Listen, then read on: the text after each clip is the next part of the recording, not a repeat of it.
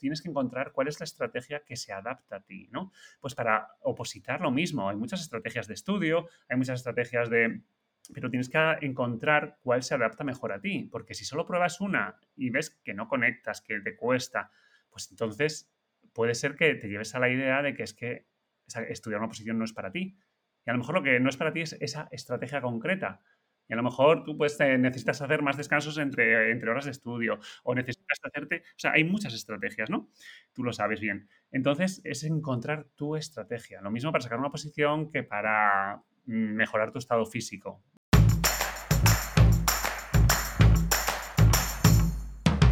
Hola, soy Úrsula Campos, autora del libro Hay una plaza para ti, con 33 claves para tener éxito y aprobar tu oposición. Me encanta que estés aquí, donde cada lunes encontrarás un nuevo episodio con tips de productividad, gestión del tiempo, técnicas de estudio y motivación porque para aprobar una oposición no solo necesitas estudiar, y aquí hablaremos de todo lo que te preocupa. Entrevistaré a expertos y compañeros que te inspirarán y te acompañarán para seguir adelante.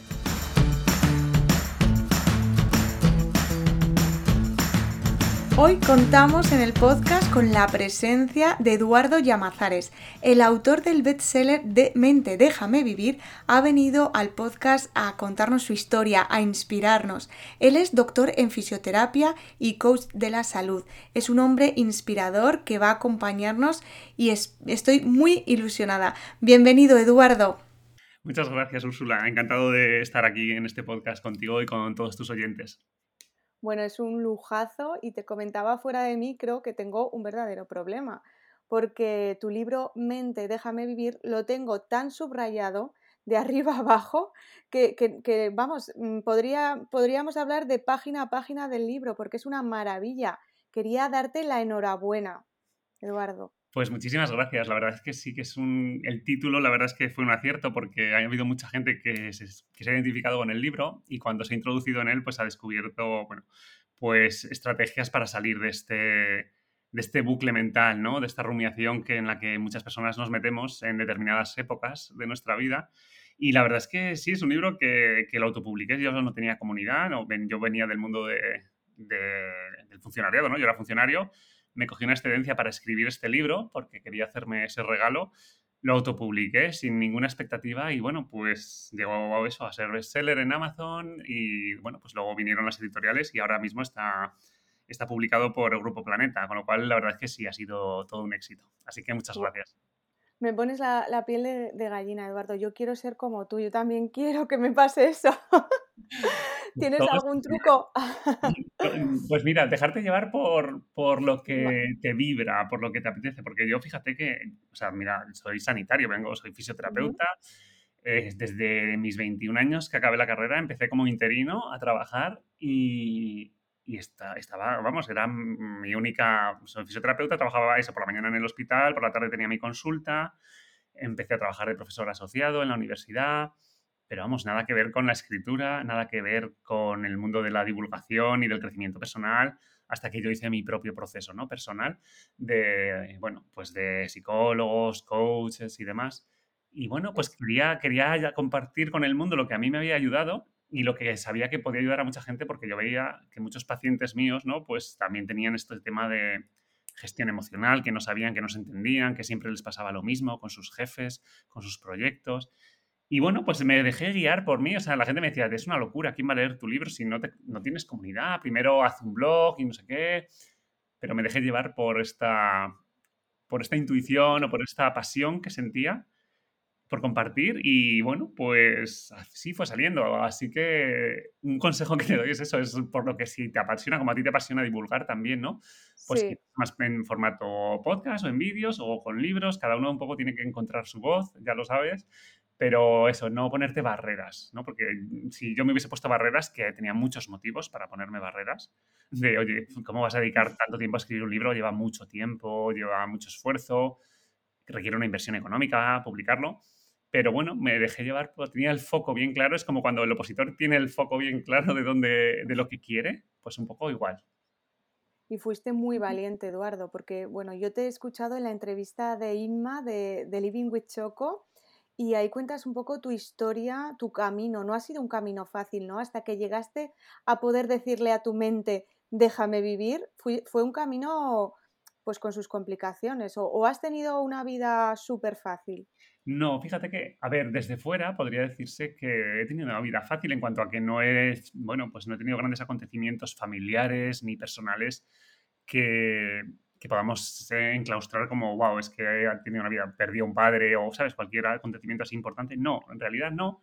Pero a nivel interno, a nivel de cómo yo me sentía, ahí sí que, desde luego, fácil no había nada, ¿no? Yo sufría porque, bueno, pues eh, porque empecé a buscar, a creer que ya tenía que ser feliz cuando, bueno, pues cuando ya hubiese acabado mis estudios, luego cuando saqué mi primera oposición, luego cuando me cambié de ciudad y fui a vivir a la ciudad que quería. Y sin embargo, no llegaba la felicidad y, más bien al contrario, ¿no? Más bien cada vez había más frustración y había, bueno, pues ya el cuerpo empezó a, quejarse, ¿no? Con insomnio, después vino ansiedad, colon irritable, o sea, que tuvo épocas de, bueno, pues que...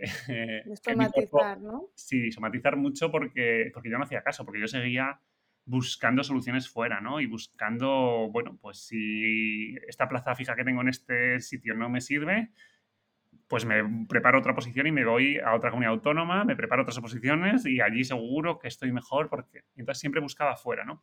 Entonces en esta búsqueda, pues, bueno, pues no, no hubo, hubo, sufrimiento y hubo dolor y, eso es lo que me movió, ¿no? A, dar el paso de, de, hacer todo el proceso personal que hice, porque ya no aguantaba más el dolor, ¿no? Decidí que ya no podía más, que había que buscar soluciones y que tenía que dejar de enfocarme en buscar las soluciones fuera. Esto es muy curioso, Eduardo, porque fíjate, fuiste opositor dos veces, hiciste, eh, aprobaste dos plazas. Sí, yo fíjate, me he presentado a cuatro, a cuatro, en cuatro, digamos, he hecho cuatro exámenes de posiciones en diferentes organismos, ¿no? Pero bueno, yo empecé como interino, como te decía, en el gobierno de Cantabria, eh, en la Consejería de Educación, y bueno, después de cinco años salió, salieron las plazas y aprobé esa posición. Pero durante cinco años me presenté a otra comunidad autónoma y, bueno, no me las había preparado y no, no las aprobé, pero bueno, quería ir probando, ¿no? Y luego me fui a vivir a Madrid porque ya tenía mi plaza fija en Cantabria, pero no quería vivir allí. Y bueno, pues esta, una de las ventajas que tenemos ¿no? cuando tenemos una plaza es, es esta opción ¿no? de coger una excedencia o de pedir traslados, etc. Yo, como era del gobierno de Cantabria, no podía pedir traslados, entonces me cogí una excedencia y me fui a trabajar con un contrato de seis meses a Madrid, al Servicio Madrileño de Salud, y allí estuve nueve años hasta que convocaron las plazas y bueno, pues ya las aprobé. Allí también. nueve años. Y de interino estuviste nueve años y luego ya volviste a probar. Y de esa época de opositor te he oído hablar muy poquito. ¿Qué recuerdos tienes de, esos momentos de estudiar y, de pues estar ahí enfrentándote? Pues fíjate, yo había algo que, me, que a mí me achacaba mucho y era que sentía que mi vida dependía no dependía de mí, dependía de la administración pública, de que convocasen o no convocasen, porque bueno, fue toda la época de la privatización de la sanidad, Esperanza Aguirre, estaban ahí, se oía, ¿no? Pues se oía, pues convocan o no convocan, eh, y se fueron retrasando y retrasando, y se habían convocado, pero luego no sacaban fecha, etcétera, ¿no? Bueno, esto, esto sigue estando a la orden del día, ¿eh? Ahora no es Esperanza Aguirre, ahora es el COVID o otros problemas, pero luego nos damos cuenta que va pasando siempre lo mismo. Y, sí, y lo peor es esa sensación de que, de que no está bajo tu control y que tu vida depende, son cosas muy importantes las que, las que vas posponiendo, ¿no? Entonces, pues yo eso, aquello de empecé en una academia, pero lo dejé porque, porque pasaba el tiempo y no se convocaban. Entonces, esa incertidumbre, ¿no? De no saber qué decisiones tomar. Entonces, eh, lo recuerdo con, vivir con miedo, vivir con miedo de no sé si estoy haciendo bien en, dedicarme a, trabajar en mi consulta por las tardes y a lo mejor debería estar estudiando porque igual me convocan dentro de poco. Entonces, eh, eso aumentaba mi ansiedad, esto aumentaba mi sensación de, de no tener claro, ¿no? O sea, de, tener muchas dudas de, oye, pero tú realmente quieres, quieres esperar a esta posición, quieres seguir de interino o prefieres ya montar, había otras opciones, ¿no? Me podía montar una clínica y ya dedicarme al sector privado y ya estaba. Pero bueno, había, había algo que me gustaba mucho de la administración pública, de los hospitales, del servicio público, siempre había trabajado en esto y es una cosa que me gusta, ¿no? Y me gusta la opción del hospital y de la atención primaria y de, bueno, pues todo lo que podemos hacer, ¿no? En, en la sanidad, en lo público. Entonces decidí apostar por esto, pero claro, con esa incertidumbre. Y luego cuando ya se convocó, pues ahí tuve que tomar la decisión de cerrar mi consulta y de dedicarme pues, a estudiar por las tardes y, y encerrarme, ¿no? Y bueno, pues fue una época en la que yo me quedé sin vida. O sea, realmente trabajaba por la mañana como interino y por las tardes me tenía que dedicar a estudiar, el fin de semana a estudiar, academia el fin de semana. Entonces, lo hice, eh, decidí eso, decidí apostar por todo porque además fue muy rápido, o sea, en menos de un año nos examinamos. Eh, con lo cual estuve estudiando, yo recuerdo que, me dio tiempo a estudiar nueve meses o así. Y bueno, pues esa, te vienen muchas dudas, ¿no? Que os voy a contar de, bueno, pues si es, es como la sensación del todo o nada, ¿no? Si lo apruebo, pues qué bien, pero es que si no, no estoy dispuesto a pasar otros tantos años de interino, te vienen, te vienen muchas imágenes, ¿no? De, de, cómo va a ser mi futuro si suspendo. Pero, pero también me dio mucha tranquilidad el tener la fecha y el tomar la decisión de, de renunciar a ciertas cosas, eso me dio mucha fuerza para decir, oye, estoy renunciando a mi vida personal, estoy renunciando a más ingresos económicos, estoy renunciando a muchas cosas, pero sé que, que es una decisión que llevaba muchos años esperando, que me vibra esto de tener mi plaza y de poder ser parte de esto. Y, y, lo recuerdo que, ¿sabes aquello de tienes tu objetivo y bueno, pues haces renuncias, pero lo di todo, o sea, me, me enfoqué en eso y acepté que era, que era mi decisión y que yo me iba a encargar de que fuese la decisión correcta, ¿no? Entonces, bueno, pues eh, recuerdo ya una vez que tenía la fecha, a pesar de todo el dolor de, estudiar tanto y de renunciar a tu vida, yo tenía ya 36 años, 37, pero lo recuerdo con energía, lo recuerdo con qué gusto, ¿no? Por fin, tanto he deseado tanto que, se convoque, que cuando ya se convoca, vale, hay nervios, hay dolor, hay incertidumbre, pero ya tienes un objetivo. Tener la fecha del examen es un gran alivio. La verdad es que lidiar con tanta incertidumbre es un, es uno, una de las cosas que para mí es más complicada de, aprender en las oposiciones. Yo viví las oposiciones como un proceso de autoconocimiento, de, aprendizaje de mí misma, de estar conmigo misma y pues, eh, pues eso, aprender a superar la incertidumbre, a tener más paciencia, a conocerme más, también un poco de compasión en esos momentos en los que te autoflagelas de alguna manera. ¿Tú viviste la oposición también como, como un proceso de aprendizaje o no la viviste así? Fíjate, yo, yo a mí me vino muy bien que ya había hecho mi proceso personal previo. O sea, yo había hecho ya, bueno, yo empecé con ansiedad mientras estaba de interino y demás. Eh, bueno, porque estando interino, te, te, digo, estar interino nueve meses, nueve años, pero bueno, fue, no fue interino realmente. Hubo épocas en que estaba con contratos, me quedaba en el paro, volvía, me cambiaban de centro, etcétera, ¿no? Entonces, bueno, pues eh, fue apareciendo por ahí la ansiedad, fue apareciendo por ahí pues todo esto, ¿no? Eh, este de no saber, estaba muy perdido, no sabía si realmente volverían a convocar o no. Entonces, eh, esa ansiedad y todas esas somatizaciones me llevaron a hacer un proceso, de primero empecé con una psicóloga, tuve que cambiar, bueno, hice varios procesos para buscar soluciones, ¿no? Probé Reiki, probé de todo, ¿no? Y bueno, pues al final eso di con un proceso de coaching que me ayudó muchísimo y, y a partir de ahí, bueno, pues empecé también a formarme en el tema del coaching y ya cuando convocaron yo ya había hecho bastante proceso personal, entonces ya tenía herramientas, ya, ya tenía más claro que, bueno, pues que yo podía, que, bueno, pues cómo gestionar un poquitín todo, todos estos temas, ¿no? De toda esa incertidumbre y todos esos miedos.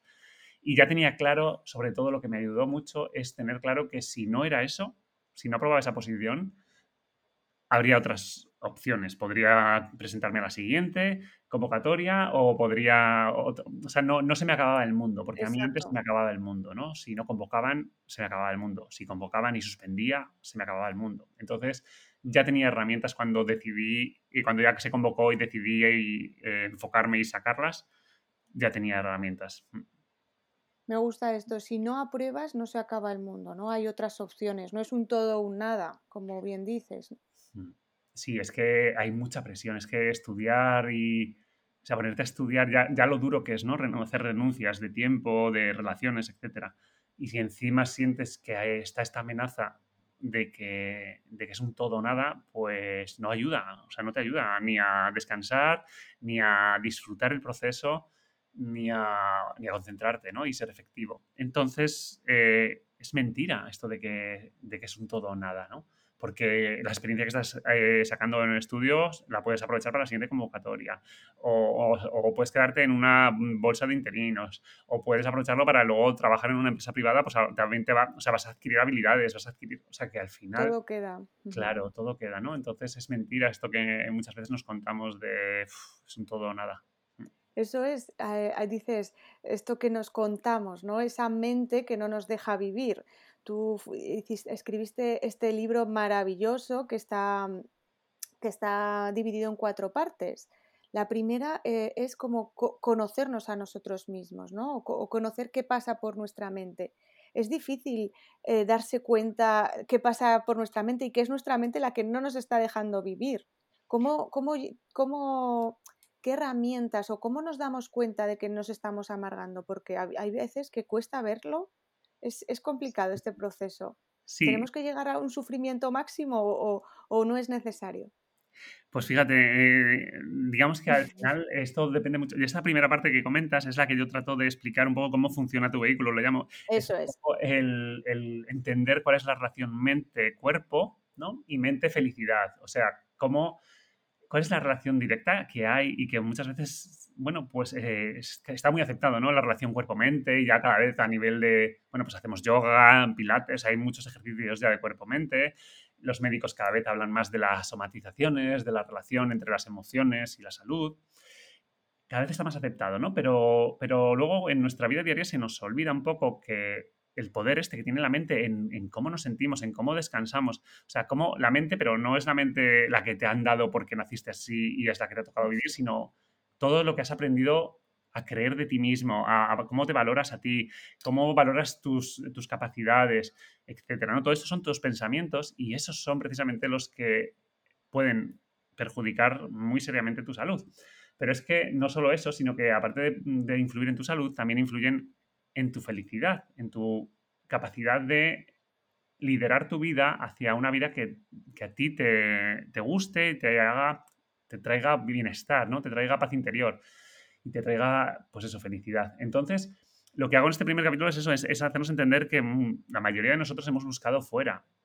Eh, bueno, pues eso, nosotros, por ejemplo, yo con la plaza fija buscaba, buscaba una seguridad que yo sentía que yo no podía encontrar si no era con un sueldo fijo, porque me identificaba, yo era fisio y en aquellos años había muy pocas consultas de fisioterapia. Yo tuve la oportunidad de montar alguna clínica con compañeros y demás, pero siempre me eché para atrás porque no me sentía capaz, no me sentía con confianza suficiente. Entonces, bueno, pues al final es, esa visión de mí mismo era la que me estaba haciendo buscar fuera estrategias, ¿no? Y esto es lo que hacemos siempre, buscamos primero eh, fuera, pues oye, una relación de pareja me va a dar la felicidad, un buen trabajo en, en multinacional o en una oposición, o, ¿sabes? Buscamos eh, un cuerpo genial viéndome al gimnasio mucho tiempo, comiendo una alimentación súper estricta. Digamos que cada uno buscamos, tenemos unas estrategias y eso, la mayoría hemos aprendido a buscar fuera. Y nos han dicho, ¿no? Oye, bueno, pues cuando tengas eh, la licenciatura, genial, porque ya encontrarás trabajo y todo fenomenal.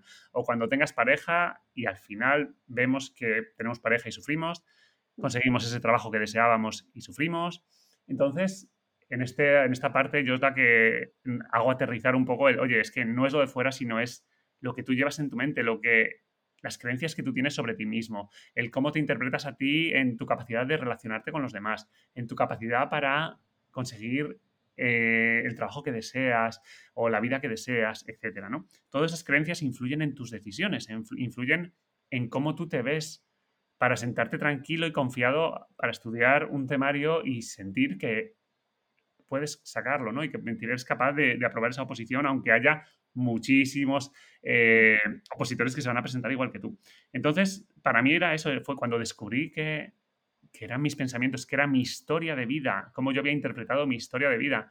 Porque mi vida eh, aparentemente había sido fenomenal, pero yo la había interpretado, yo me había visto a mí como el raro, como el sensible, como el, el inferior con respecto a mi hermano, con respecto a otros chicos, etcétera, ¿no? Entonces, todo eso 30 años después o 20 y pico años después seguía materializándose y seguía marcando mi vida.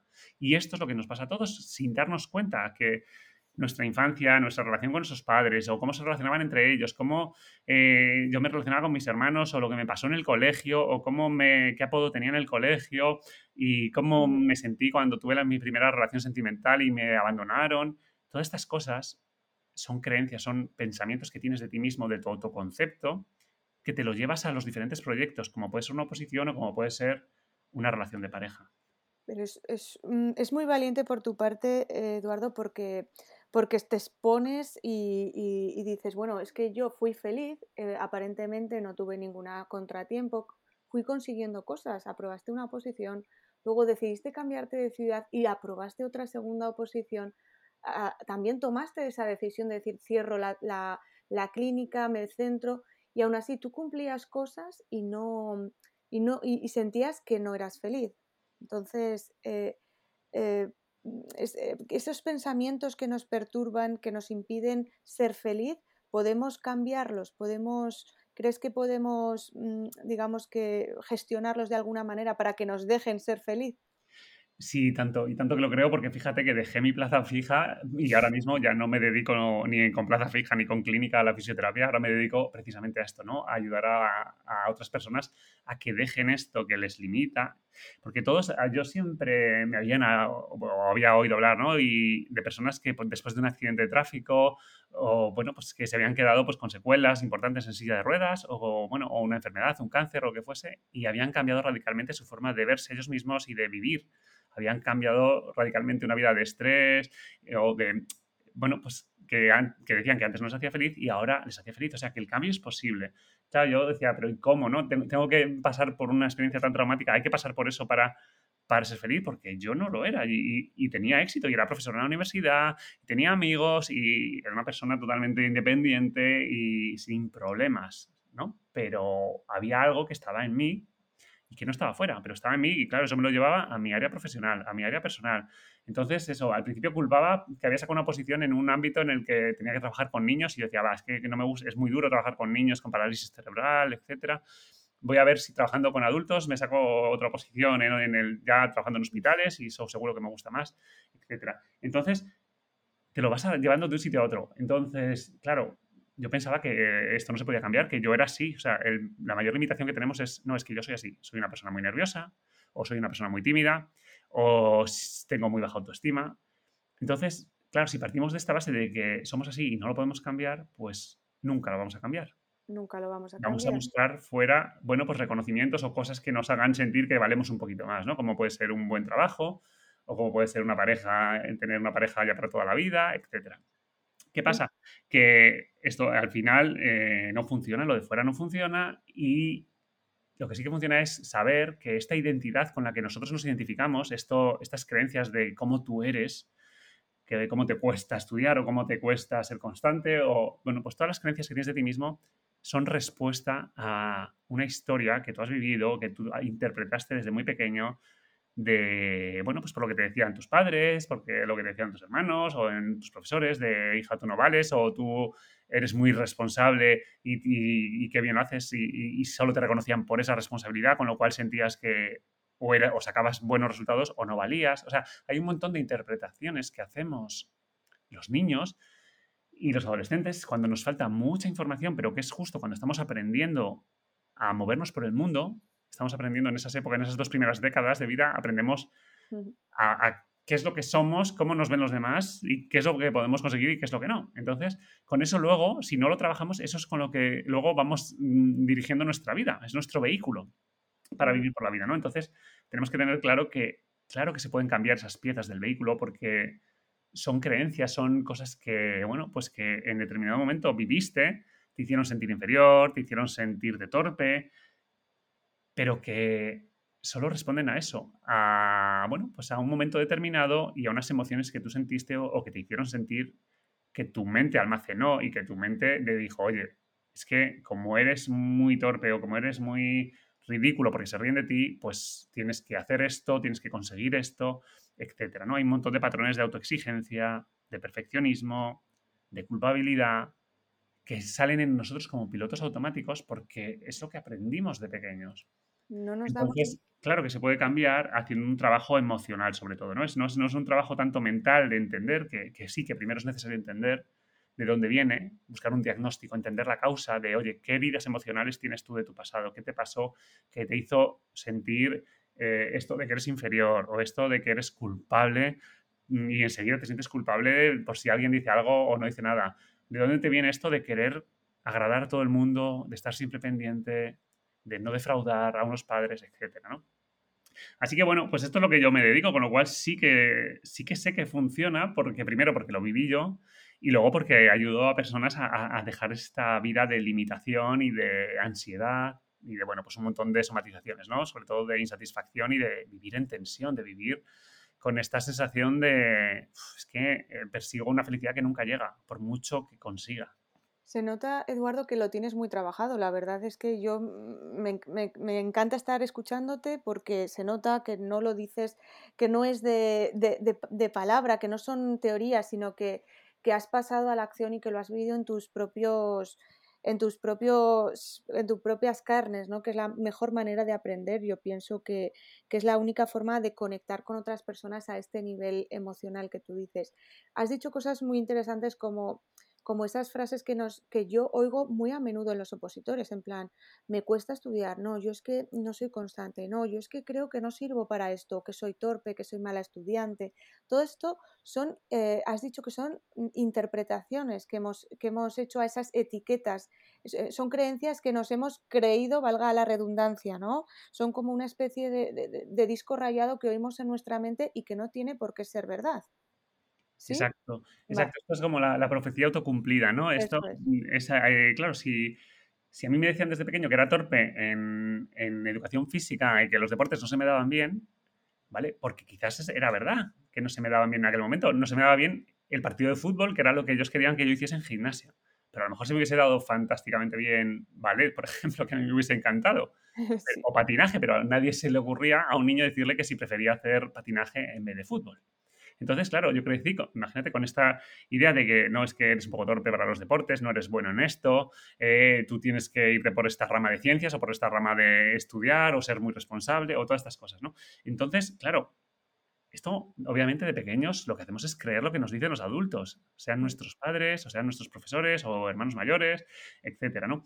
Entonces eso va calando, va calando y, y, al final lo asociamos como que es que somos así y somos torpes, pues hacemos generalizaciones como esto, ¿no? No soy constante. Bueno, es que a lo mejor no soy constante porque me estabais metiendo en unas asignaturas o en un área que es que a mí no me gustaba, que yo, o, que yo tenía otra pasión, es que me encantaba la música o me encantaba, y, ¿no? Entonces, al final eso es lo que aprendimos y en eso, con eso hemos ido funcionando, con lo cual no nos hemos abierto a otras experiencias, a contrastar. Oye, igual es que si me propongo otra cosa que sí que me conecta o que lo asocio a un futuro que es el que yo quiero, a lo mejor sí que soy constante.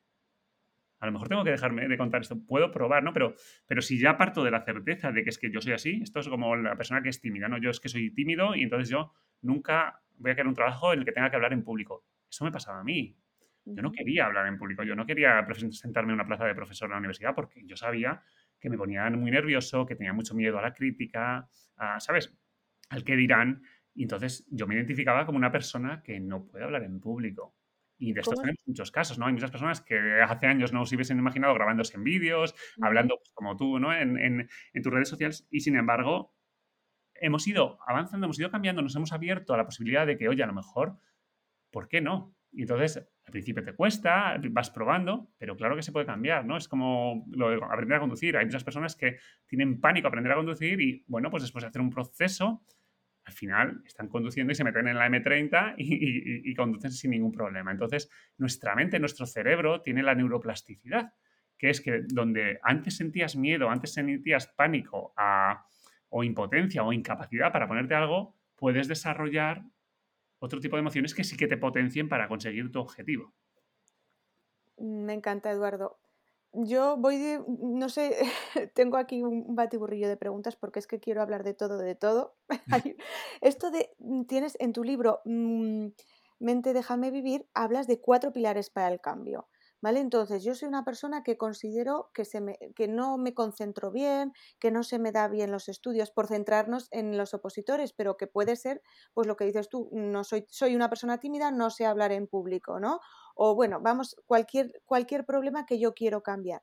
Lo primero, eh, propones eh, como pilar del cambio tener claro el objetivo, ¿vale? Pues yo quiero mm, ser una persona pues, eh, pues no sé, tener esa capacidad de concentración, no tener esta, cambiar estas creencias que tengo y que me están limitando. Luego propones una estrategia, es decir, eh, pensar en cómo vas a lograr esto. Mm. Luego, eh, esfuerzo, que hay que pasar a la acción, es decir, no, no, puedes cambiar una cosa si no haces, si no haces acciones que, que nos ayuden a, a, ir avanzando. Y luego hablas del el mapa mental. Y este punto, el mapa mental, es el que a mí me gustaría preguntarte. ¿Qué, es un mapa mental? Porque hablas de pensamientos, razonamientos y decisiones. Vale, fíjate, vamos a, vamos a, voy a poner el ejemplo con el tema de la oposición, que es un, un cambio, ¿no? Sacar una posición, ¿no? Es un proyecto, es un cambio que quieres, que ahora mismo vives sin, una plaza fija y quieres, una, quieres acceder a un trabajo que te gusta o, que, o la plaza fija o lo que sea. Entonces, lo primero es la claridad. Hay muchos opositores, yo por ejemplo estuve en eso, en el que no te tenía muy claro si quería o no quería ese puesto de trabajo, porque era una posición que era en Burgos, que yo no. Entonces, para que se produzca un cambio, para que tengas potencia suficiente para, conseguir tu objetivo, necesitas claridad en lo que quieres, ¿no? Y no solo es, muchas veces no solo es, vale, quiero sacar la posición, pero ¿para qué quieres sacar la posición? Cuanto más información tengas de para qué te va a servir ese cambio, ¿vale? ¿Qué, es lo que sientes que vas a poder hacer? ¿Qué es lo que quieres realmente conseguir con eso? ¿Quieres libertad para luego eh, tener una familia, estar más tiempo con tus hijos? ¿O quieres libertad para luego escribir libros? ¿O para hacer otro tal? ¿O porque quieres eh, progresar dentro de esa institución y llegar a no sé dónde? O sea, no es solo la claridad de, vale, me presento una posición, sino ¿para qué? ¿Qué es lo que me va a aportar esto? ¿Cuál es el objetivo final? ¿Vale? Porque eso te va a dar mucha energía para vencer el esfuerzo, que es el tercer pilar, ¿no? el compromiso que tienes que conseguir para eso. Si yo eh, solo quiero ser constante, pues porque tengo que estudiar, no, pero es que es para algo más. Es que tienes que aprender a ser constante porque no solo te va a permitir sacar una posición, sino que sacar esa posición te va a permitir más cosas que tú deseas, ¿no? Entonces, esa es la claridad. Luego la estrategia, esto es importante que sepamos que no hay una única estrategia, ¿vale? Que dejar de fumar, hay estrategias, o sea, hay mucho. De aprender a conducir, hay estrategias diferentes. Eh, eh, bajar peso, hay estrategias diferentes. Tienes que encontrar cuál es la estrategia que se adapta a ti, ¿no? Pues para opositar lo mismo. Hay muchas estrategias de estudio, hay muchas estrategias de pero tienes que encontrar cuál se adapta mejor a ti, porque si solo pruebas una y ves que no conectas, que te cuesta, pues entonces puede ser que te lleves a la idea de que es que estudiar una posición no es para ti. Y a lo mejor lo que no es para ti es esa estrategia concreta. Y a lo mejor tú pues, necesitas hacer más descansos entre, entre horas de estudio o necesitas hacerte... O sea, hay muchas estrategias, ¿no? Tú lo sabes bien. Entonces, es encontrar tu estrategia. Lo mismo para sacar una posición que para mejorar tu estado físico, ¿no? Hay gente que solo prueba el gimnasio y solo dura dos semanas en el gimnasio y al cabo de un año vuelve y se apunta al gimnasio otra vez y le pasa lo mismo. Más estrategias aparte del gimnasio, ¿no? Igual yéndote a clases de baile o de pilates o de no sé qué, o en grupo, a no sé dónde, o sea, buscando otra estrategia. Que vayan contigo. Claro. ¿Vale? Y luego el compromiso, ¿no? El esfuerzo. Esto está claro. Siempre hay, hay gente que es que no quiere pasar por el esfuerzo y el compromiso. Y, esto, pues siempre que queremos conseguir un objetivo, nos va a hacer crecer. Y el crecimiento duele, el crecimiento requiere esfuerzo, ¿no? Entonces, bueno, pues tenemos que saber que, tenemos que eh, conseguir una disciplina que al principio nos va, nos va a costar. Y el último, el que tú me comentabas, es el mapa mental, que en realidad es mi libro. El mapa mental es, tú tienes un mapa de cómo crees que eres tú, qué supone estudiar una posición, qué supone trabajar en un determinado ministerio. O sea, tú tienes en tu mente, tienes una idea preconcebida de cómo son las cosas, cómo eres tú, pero es una idea preconcebida, es tu mapa mental, pero el mapa, lo que, la imagen esta es, es de la PNL, que significa que el mapa no es el territorio, Muchas veces tenemos un mapa, pero, o sea, el mapa, tú ves el mapa y si te haces una idea de, la ciudad a la que vas a visitar, pero luego, pues eh, igual una calle está cortada, o han cambiado, o, o es, ahora han hecho un túnel. O sea, el mapa es una representación, pues con nuestra mente pasa lo mismo. Nuestra mente es eh, la representación de lo que creemos que somos nosotros, de lo que creemos que es trabajar en esta institución, de lo que creemos que es vivir en pareja. Todo esto es un mapa que nos hemos hecho en función de qué, pues de la relación que tenían mis padres, pues en función de eso más o menos, pues yo me he podido hacer una idea de lo que es o debe de ser tener una relación, que puede ser lo mismo que ellos lo contrario. O sea, hemos ido haciendo interpretaciones y esa información nos ha ido haciendo que construyamos nuestro mapa. Y en nuestra relación con nosotros mismos, que es la segunda parte de mi libro, pues ahí está el mapa de cómo te has visto a ti, porque has tenido una historia de vida y entonces, pues bueno, pues esa historia de vida te ha permitido saber que eres buen estudiante o que eres muy tímido o que te da mucha vergüenza ciertas cosas. Ese es tu mapa. Pero luego la realidad es que si tú hubieses vivido en otra ciudad, en otra familia, en otra cultura, tendrías otro mapa completamente distinto de tu visión de ti mismo. Entonces, ¿qué pasa? Que hay veces que el mapa no está actualizado, no nos ayuda a conseguir un objetivo, porque es un mapa que hemos ido construyendo hace muchos años y, bueno, pues, pues es que nunca me había planteado estudiar una posición. Y claro, si, yo tengo este mapa de que es que no me gustaba nada estudiar o me costaba mucho o me ponía muy nervioso en los exámenes eh, o, en, la defensa de un, de un examen, ¿no? Pues, bueno, pero es que ese mapa lo podemos cambiar, no es la realidad, ¿no? Entonces, si el mapa que tú tienes no te ayuda porque te hace ponerte muy nervioso, te limita, te hace tirar la toalla, necesitamos ver qué parte de tu mapa te está limitando, qué parte de tu mapa te está fallando.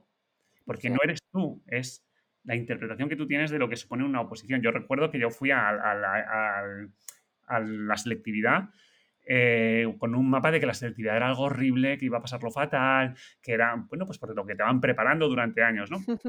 Entonces, ese era mi mapa y eso fue mi realidad. Esa fue mi realidad. Y entonces, bueno, pues luego descubrí que había gente que no lo vivía tan mal. Y yo dije, jolín, pues qué suerte. Pues la selectividad es igual para todos, ¿no? Pero, claro, depende del mapa que tengas, de cómo te ves a ti en los exámenes, de cómo, pues así es como vas construyendo la realidad. Entonces, eh, mi libro, Mente, eh, Mente Déjame Vivir, es esto, es, oye, vamos a ver qué cosas puedes revisar de tu mapa, porque todos tenemos un mapa que nos permite valorarnos a nosotros mismos, eh, relacionarnos con los demás y relacionarnos con la vida, ¿no? Con el, con el cambio constante, con la incertidumbre. Entonces, cada uno hemos ido desarrollando un mapa. Entonces, yo, mi libro es una invitación a revisar tu mapa en el momento en el que estés ahora, porque seguramente que hay cosas que no te ayudan a sentirte bien. Y por eso estás en rumiación mental, en, el bucle este de, de vueltas a todo, de sufrir, etcétera. Y luego hablas también de que te, en, un poquito más adelante de, las emociones dominantes, ¿no? Que cada persona tenemos eh, como unas emociones dominantes. Unas personas es el miedo, otras eh, es la, incluso la, el miedo inhibido, ¿no? Que no tienen miedo a nada, otras la tristeza, la rabia. Yo me siento identificada con la rabia. Yo soy una persona que tiende a esa rabia que a veces creo que es más bien inhibida, que es la, como que reprimo la rabia. Tú dices que, eres tristeza, ¿puede ser? Sí, ¿O no? sí, sí. Eso me parece muy eh interesante, el aprender a conocernos y decir, ostras, yo cuando me, mm, me esto, tiendo a, la rabia, a, contener la rabia, no, no me gusta expresarla, o al revés. Hay personas mm. que están siempre enfadadas, hay personas que están siempre tristes y no se permiten la alegría y hay personas que justo lo contrario. Y eso me ha parecido súper revelador. Sí, pues eso depende del mapa mental. Las emociones que sentimos eh, dependen de estas ideas que tenemos de lo que es, de lo que soy yo mismo, de cómo deben de comportarse los demás con relación a mí, de lo que supone una relación de pareja, de lo que supone eh, una relación laboral, etc. Entonces, dependiendo del mapa mental que tengamos, las ideas que tengamos, pues, pues es más fácil que sintamos unas emociones o que inhibamos otras, ¿no? Si, por ejemplo, en mi familia eh, no se permitía el conflicto, porque no se permitía discutir, porque a una madre, por ejemplo, no le gustaba nada el conflicto, pues, pues es muy posible que yo haya aprendido a, inhibir el conflicto. Entonces, voy por la vida y cuando alguien me hace una injusticia o, ocurre algo que no es justo, yo no me sé defender, porque no quiero entrar en conflicto, no me gustan las discusiones, etcétera, porque mi mapa mental me lleva a eso. ¿Qué pasa? Que las emociones siempre están ahí, siempre las sentimos. Entonces, si las inhibimos, al final saltan cuando menos tienen que saltar, con la persona que menos, que menos culpa tiene de eso, etcétera, ¿no? Entonces, exacto, es un juego es entre inhibir y de repente inflar, ¿no? O, por ejemplo, eso, hay gente que, que, tiene mucho miedo a todo, ¿no? Tiene un miedo muy inflado. ¿Por qué? Porque tiene un mapa mental en el que le enseñaron, pues imagínate una persona a la que siempre protegieron muchísimo sus padres, ¿no? Un hiperproteccionismo de estos, que al final te impide tener experiencias como niño, como adolescente, con lo cual no desarrollas tu confianza en ti mismo, con lo cual ese mapa mental que has ido elaborando te lleva a sentir que, tú no puedes enfrentarte al, miedo que se supone que te deje una pareja o, trabajar en un entorno con un equipo grande, etc. Entonces, es esto, es las emociones que sentimos que al final es lo que más daño nos hacen, porque si yo siento miedo a muchas cosas, voy a vivir muy limitado. Si yo me siento triste porque siento que enseguida eh, o sea, que no alcanzo muchas cosas, que soy incapaz de conseguir lo que deseo, pues entonces voy a sentirme muy triste y voy a tener mucha facilidad para entrar en fases de, bueno, pues de, de mucha tristeza, depresión, etc. Entonces, es muy interesante porque las emociones al final es lo que determinan nuestra vida, ¿no? La vida es un sentir, la vida es como tú te sientes, porque da igual, o sea, un mismo acontecimiento, una persona lo puede llevar mejor y otra persona lo puede llevar horriblemente mal. Entonces, todo depende del mapa mental que tienes y de las emociones que surgen de ese mapa. Y a veces las emociones no, ah, no, no, las podemos controlar y creo que no las debemos controlar, ¿no? no debemos inhibirlas, pero sí que debemos reconocerlas ¿no? y aceptarlas que las estamos viviendo. Exacto, ¿no? Eh, esta es la gestión emocional que a nadie nos enseñaron, que no, esta asignatura pendiente de la inteligencia emocional que siempre decimos, yo ni idea, ya me podían haber enseñado ciertas cosas. Nadie, no, nadie valoró, ningún ministro de educación valoró esto y parece que tampoco siguen metiéndolo como asignatura obligatoria.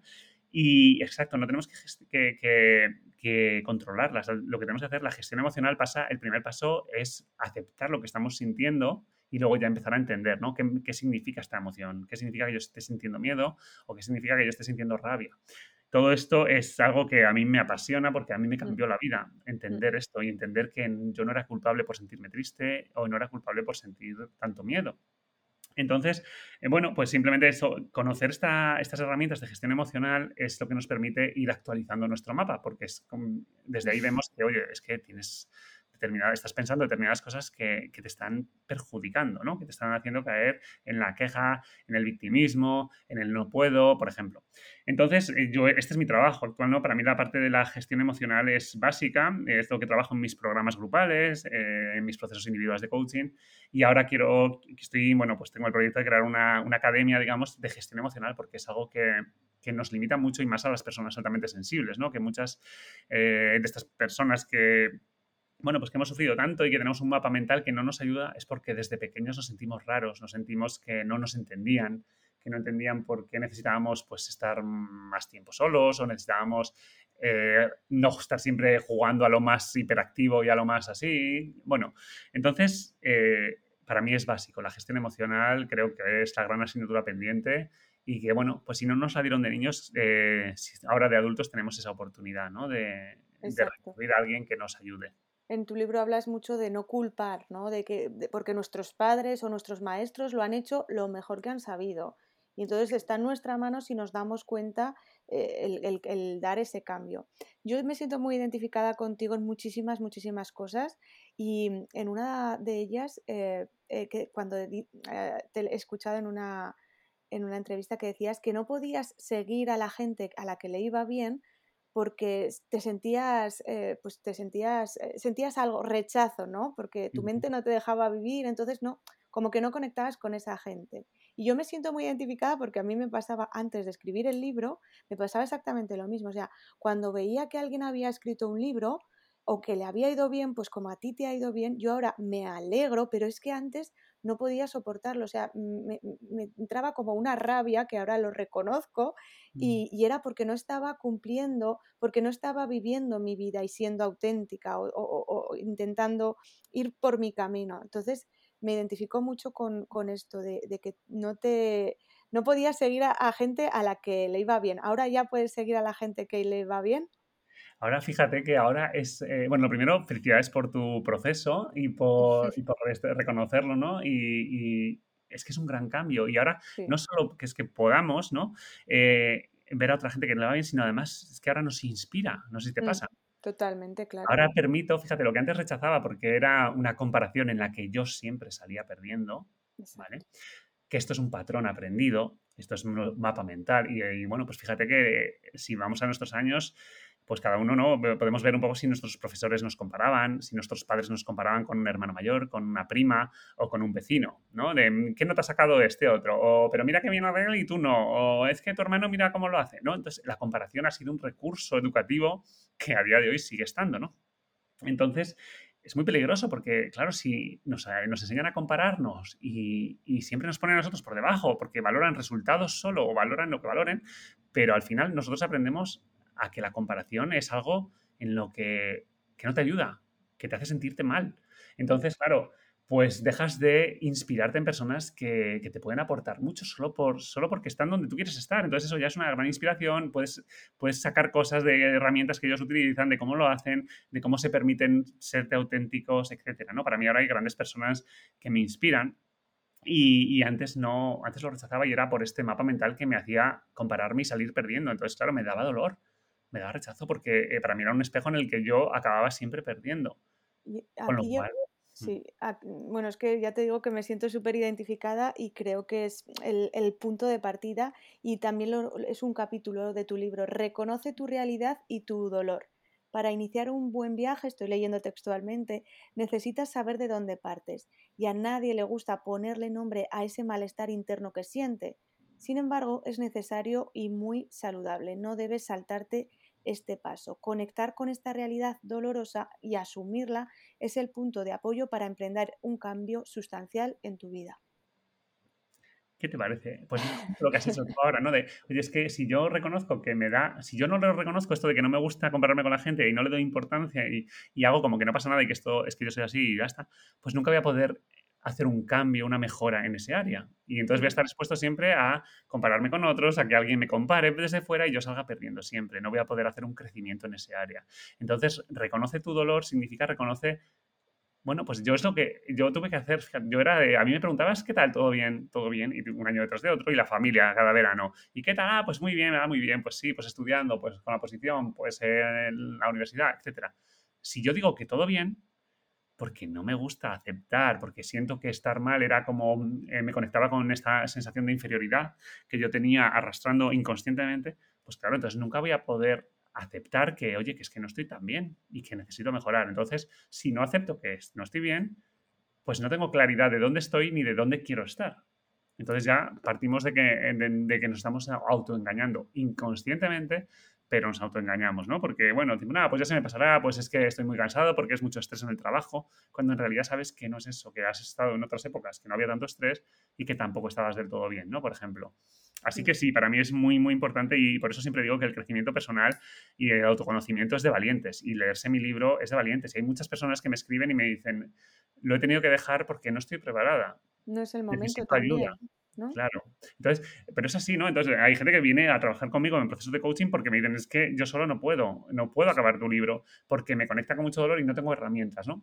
Pero ya eso es reconocer, es, oye, reconoce dónde estás, que no puedes, que no te enseñaron, que no has aprendido. Y, y, yo también tuve que pedir ayuda. Y fue lo mejor que aprendí, pedir ayuda. Que yo había, en mi mapa mental, era como, Eduardo, tú intenta hacerlo todo tú, no dependas de nadie.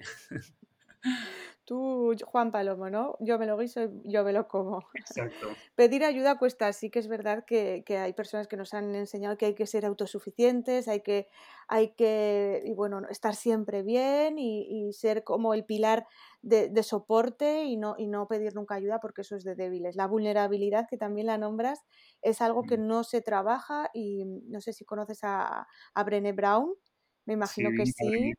Sí, mí me... documental, que lo, vea, que lo vea todo el mundo, sus documentales. Sí, además a mí la, creo que tiene una charla TOCTE también, que es muy inspiradora y, y, la vulnerabilidad es súper importante.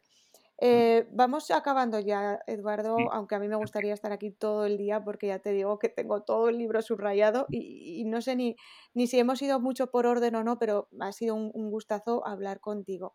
Algunos, eh, eh, comentas también en una entrevista que tú dejaste de comer viendo las noticias y que eso te ayudó mucho. Sí, sí, sí, madre mía. Eh, hubo una época que, bueno, pues que descubrí, ¿no? Que al final, igual que nos alimentamos de alimentos para nutrir nuestro cuerpo, pues nuestra mente también se alimenta de pensamientos, de ideas, de reflexiones, de imágenes. Entonces, bueno, pues los telediarios, por ejemplo, que yo era cuando, bueno, pues cuando acababa de trabajar, ¿no? Y lo típico que cenas viendo el telediario de las 9 de la noche o a mediodía, pues al final eh, no me ayudaba. Es que no me ayudaba. Y luego, pues veía, pasaba igual una hora viendo una serie o esto que tampoco me ayudaba. Y fue cuando empecé a ver todas estas charlas, esta charla de TED que dices de, de Brené Brown, es, la vi en esa época. Dejé de, o sea, tomé decisiones de qué es lo que yo quería alimentar mi mente, qué es lo que necesitaba. Y de hecho, cuando estaba opositando, eh, hice esto también. O sea, cuando descansaba, descansaba, pero recibiendo una información que no fuese cualquier cosa que pusiesen en la tele, o sino algo que me nutriese, ¿no? Entonces, para mí esto sí que fue bastante bastante impactante porque me, había dado cuenta que yo era muy negativo, que todo tendía a verlo desde, desde la preocupación, desde vivir con ese miedo inflado, ¿no? Entonces, ostras, es que luego las, es que lo pones las noticias y es que es miedo inflado, absoluto, ¿no? Siempre están con noticias de tragedias, de desastres, con esa música que te ponen para darte los datos del coronavirus, etcétera, ¿no? Entonces, eh, sí, aprendí a, seleccionar y, a, a, ver qué metía en mi mapa mental. Porque aunque no nos demos cuenta, pues eso no es solo lo de la infancia, sino también es, oye, eh, en mi trabajo, por ejemplo, también me pasaba, ¿no? Descubrí que, bueno, pues durante una época tomaba café con unas compañeras de trabajo que eran muy negativas y era todo el rato negatividad. Entonces, al final, no sales de ahí. Entonces, sí, es, es, darte la oportunidad de, de ir haciendo pequeños cambios como ese pequeños cambios. Yo no puedo pasar la oportunidad de decir que yo tengo unas compañeras de trabajo que cuando les he comentado que iba a entrevistarte, se han comprado, se han comprado tu libro y ya y han empezado a ver tus entrevistas y madre mía, Úrsula, qué bien que vas a entrevistar a Eduardo y por estar emocionadas también. Ay, pues las, vamos, las mandamos un abrazo, un abrazo desde aquí. También decirles que, que, bueno, eh, me encanta, gracias por decirme que, bueno, que podemos seguir hablando todo lo que, eh, que te gustaría. A mí también, que sean los oyentes, que sea tu, tu comunidad la que digas si quiere que tratemos algún tema en el futuro, podemos, podemos mirar. Y también deciros que tengo un podcast que ahora hace tiempo que no, que no subo ningún episodio, pero hay nueve episodios así que si sois de escuchar podcast también os puede gustar. Se llama igual que el libro, Mente Déjame Vivir, lo tenéis en Spotify, en, todas las plataformas, así que ahí también podéis, podéis escucharme. Bueno, sí, yo les voy a dejar en, en, las notas del podcast donde pueden encontrar tu maravilloso libro, también tu página web para si quieren trabajar contigo. y, bueno, antes de acabar, mm, quiero preguntarte si guardas tus apuntes de las oposiciones o los tiraste. Pues mira, los, tiré. ¿A que no te habían preguntado esto? No, y he, dudado un poco porque, fíjate, creo que los de mi primera oposición, los de Cantabria, eh, están en casa de mis padres, porque eso en aquella época no los tiré. Pero los de la segunda oposición, eh, en Madrid, mm, ya sabía un poco el tema de, bueno, pues que hay que dejar espacio a cosas nuevas, etcétera. Y cuando decidí coger la excedencia y, y cerrar todo, ¿no? Y esto es otro temazo, ¿eh? De coger una excedencia estando ya de funcionario, es otro temazo que podemos hablar otro sí, podemos hablar. Yo también puedo hablar también. Buena decisión. bueno, pues ahí sí, ahí tiré ya, tiré, tiré todo, sí de todos los archivadores y, había mucha carga emocional ahí. ¿eh? Sí, por eso lo pregunto. Porque eso. Es, una época, claro, son, son muchas horas, una época, marca una época y yo además esa, esa, segunda ya, ya te digo que la disfruté más y que la viví porque la primera época, ¿no? La primera época era todo desde el miedo, ¿no? La primera oposición. Pero la segunda ya había hecho mi proceso y sí que la, la disfruté más. Tengo mis mm. fotos, tengo mis recuerdos, pero lo que son los apuntes y todo esto, hice, dejé espacio para que llegasen cosas nuevas como de hecho han llegado. Qué maravilla. Es que tenemos muchas cosas en común porque yo también tengo eh, dos oposiciones. Yo la sí, entonces la segunda también la viví de otra forma. No es que la, primera la viví también muy bien porque tuve la suerte de tener unas compañeras maravillosas, pero la segunda es verdad que lo que dices te la tomas de otra manera, es otra, otra cosa distinta. Bueno, y ahora tengo cinco preguntas rápidas de A o B, ya verás. ¿De qué team eres? ¿Eres zurdo o diestro? Diestro. ¿De perros o de gatos? Perro. ¿De la Bella y la Bestia o del Rey León? Rey León. ¿Y café o colacao? Café. ¿Y Roma o París? Ay, qué difícil. es verdad, es verdad. Esta pregunta la tengo que cambiar. Fíjate, ahí me ha costado. Eh, mira, yo me quedo con Roma porque fue una típica ciudad que dije hasta que no esté enamorado no voy. Ah. Y lo fui posponiendo, lo fui posponiendo hasta que, hasta que ya, cuando trabajé en mí y me sentí que ya sabía que, que, lo que yo estaba buscando no me lo podía dar otra persona, así que no, que lo tenía yo, ahí fue cuando fui a Roma y lo disfruté muchísimo, así que me quedo con Roma. ¡Wow! ¡Qué historia! Sí. Eduardo, mm, vamos, mm, me, dejas encantada con la piel de gallina escuchando esta historia de, Roma, ¿no? Que dices, nadie, nadie va a hacerme mm, feliz fuera si no, si no soy yo el que, el que me da la felicidad. Yo creo que ya hemos hablado de tu libro de Mente, déjame vivir. Tienes un segundo libro, Mente, ayúdame a decidir. Eh, tienes página web, tienes podcast.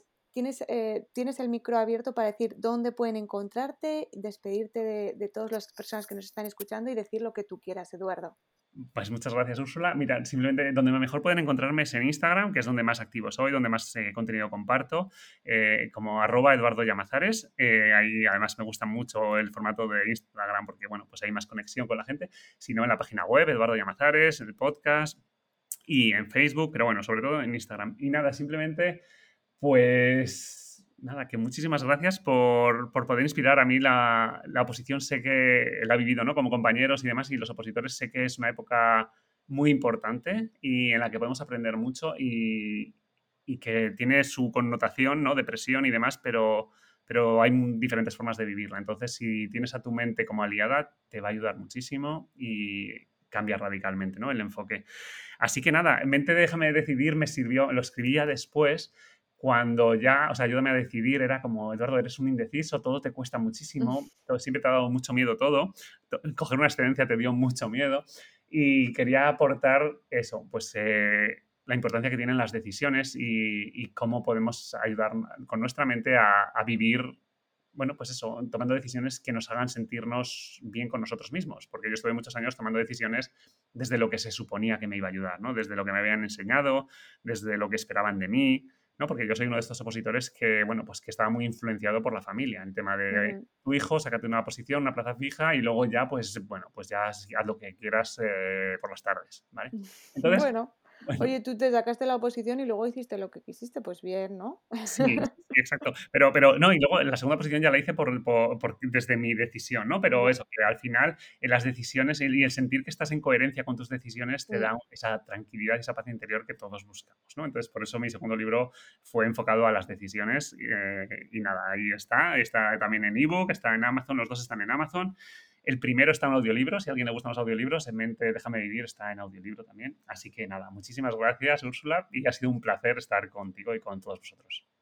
Millones de gracias a ti, Eduardo, por, por, mostrarte tan auténtico. Pues gracias por tus mensajes, por toda tu sabiduría, por compartir tu historia, por ser tan valiente y te espero cuando quieras. Mm, has hecho genial. Vamos a dejarles un llamamiento a los, a los, a los que están escuchándonos si quieren que, hablemos de algún tema, porque nos hemos dejado muchos temas en el tintero y que nos lo dejen en, los mensajes o que me escriban en, hay una plaza para ti gmail.com, ya saben dónde pueden encontrarme.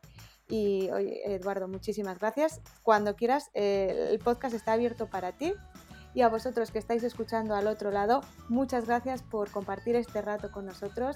Espero que te haya ayudado, que te haya inspirado y nos vemos la semana que viene en el podcast de Úrsula Campos. Un besazo. Un abrazo.